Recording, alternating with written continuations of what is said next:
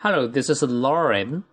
An elegant pair of heels can seem the perfect way to complete a smart outfit, but women who wear them too often may find the downsides should outweigh the benefits, as the research shows they can cause a potentially harmful imbalance in the feet.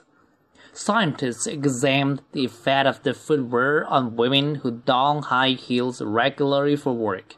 They found that despite initially strengthening important muscles around the ankle, after three years, the shoes led to some muscles becoming dominant, increasing the risk of sprains.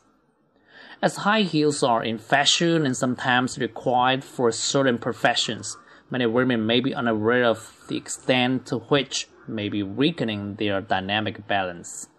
Eventually, major accidents such as falls and serious ankle sprains can result without proper maintenance and conditioning. Thank you for listening.